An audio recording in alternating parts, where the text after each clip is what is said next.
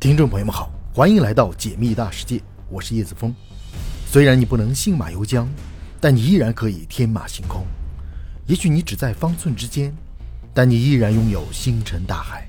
请别忘了收藏我的频道，在这里，让我们一起仰望星空，解密大世界。今天我们的主题是：如果地球上的冰川全部融化，地球会变成什么样子？人类能活多久呢？在南极，科学家们第一次测量到了超过二十摄氏度的表面温度，这也说明全球气候变暖的问题已经越来越严重，将会对地球的生态造成一系列的影响。而在科学家们讨论到温室效应、全球变暖等问题如火如荼的同时，虽然我们已经采取了各种措施，但还是没有办法遏制住越来越严重的全球变暖。这让人们不禁怀疑：北极和南极的冰层都会融化吗？我们还能活下来吗？还能活到什么时候？还有，我们的家园会变成怎么样的？如今，南极、北极地区的冰川正在加速消融，这也使得北极熊的数量大幅减少。由于北极熊习惯了在冰河里生活，因此冰川的消融使它们在新的环境中生存变得困难，甚至更难以找到食物，生存变得举步维艰。由于冰川消融，使许多野生动物无家可归，其中北极熊。已经是濒临灭绝的物种，而且冰川的消融也会给地球带来各种极端的气候。冬季到来，各地都有可能发生暴风雪，对人们的出行造成很大的影响，也很容易造成各种交通事故。到了夏季，气温每年都会上升，这是一种很少见的现象，这也使得人们在外出时大汗淋漓。由于冰河本身具有足够的自重，因此能够在某种程度上阻止地底的移动，因此。融化的冰川会引发地震、火山喷发等各种自然灾害，再加上冰川的消融，也会对地形造成一定的影响。由于海洋地壳与陆地地壳的密度差异，某些特定的地形被海水浇灌以后，就使海平面升高。在这些地区，海洋地壳的密度和质量都很高，而大陆的地壳密度相对较小。当冰川消融时，大量水涌入大海，使得海水的密度增大，使得海洋和陆地的密度变得更大。所以在陆地与海洋的交界地带会产生回弹效应，使一些区域的地形变得更高。最可怕的还不是这些，而是那些隐藏在冰川之下的病毒。二零一五年，科学家们在西伯利亚的冻土中发现了一种不明的病毒。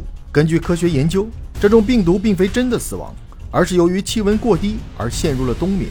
因为这种病毒的传染性很强，一旦全球变暖，冰川消融，那么很有可能会被唤醒。然后顺着河流到达全世界，人一旦被感染，就会引发一场大范围的传染病。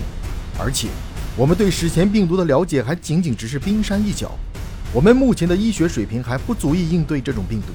那么，造成冰川融化的原因是什么呢？一九五七年，一位科学家布勒克率先提出了气候变暖这一定义，并被后世誉为气候变暖之父。不过，他的话当时并不被人放在心上。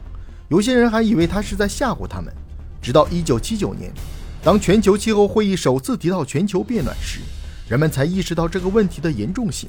由于人类持续的滥砍滥伐以及过分消耗矿物能量，造成大量二氧化碳及其他温室效应气体，而导致全球变暖。这一因素是造成冰川消融的主要因素。温室气体可以吸收红外辐射，使得气温逐步升高，使得北极地区的冰川快速消融。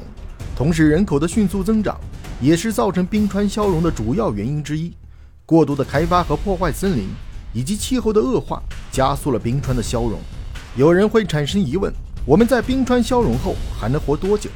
科学家们说，当冰川消融到其极限时，地球将不堪重负，而人类也将有灭绝的风险。全球水资源，海洋占了百分之九十七，淡水资源仅占全球水资源的百分之三。但南极地区拥有百分之九十七的淡水冰川资源。假如冰川的消融加速，我们所需的淡水就会涌入海洋，与咸水混合，造成淡水的不断减少。在我们的日常生活中，淡水是非常重要的。因此，如果缺乏淡水，将会给我们的生存带来困难。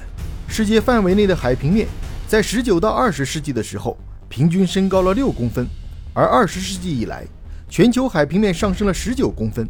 比之前快了三倍。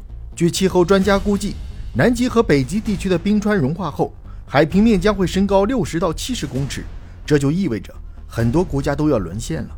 美国的自由女神雕像只有一个脑袋露在外面，埃及的金字塔和其他一些历史遗迹也会被破坏，日本等岛屿国家会被洪水吞没，无数的国家都会因为这次的浩劫而灭亡。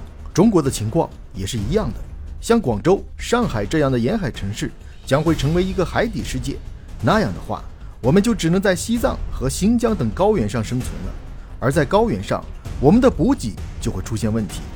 尽管人类在这个星球上是无足轻重的，但我们却因为发展工业而使这个星球受到了巨大的损害。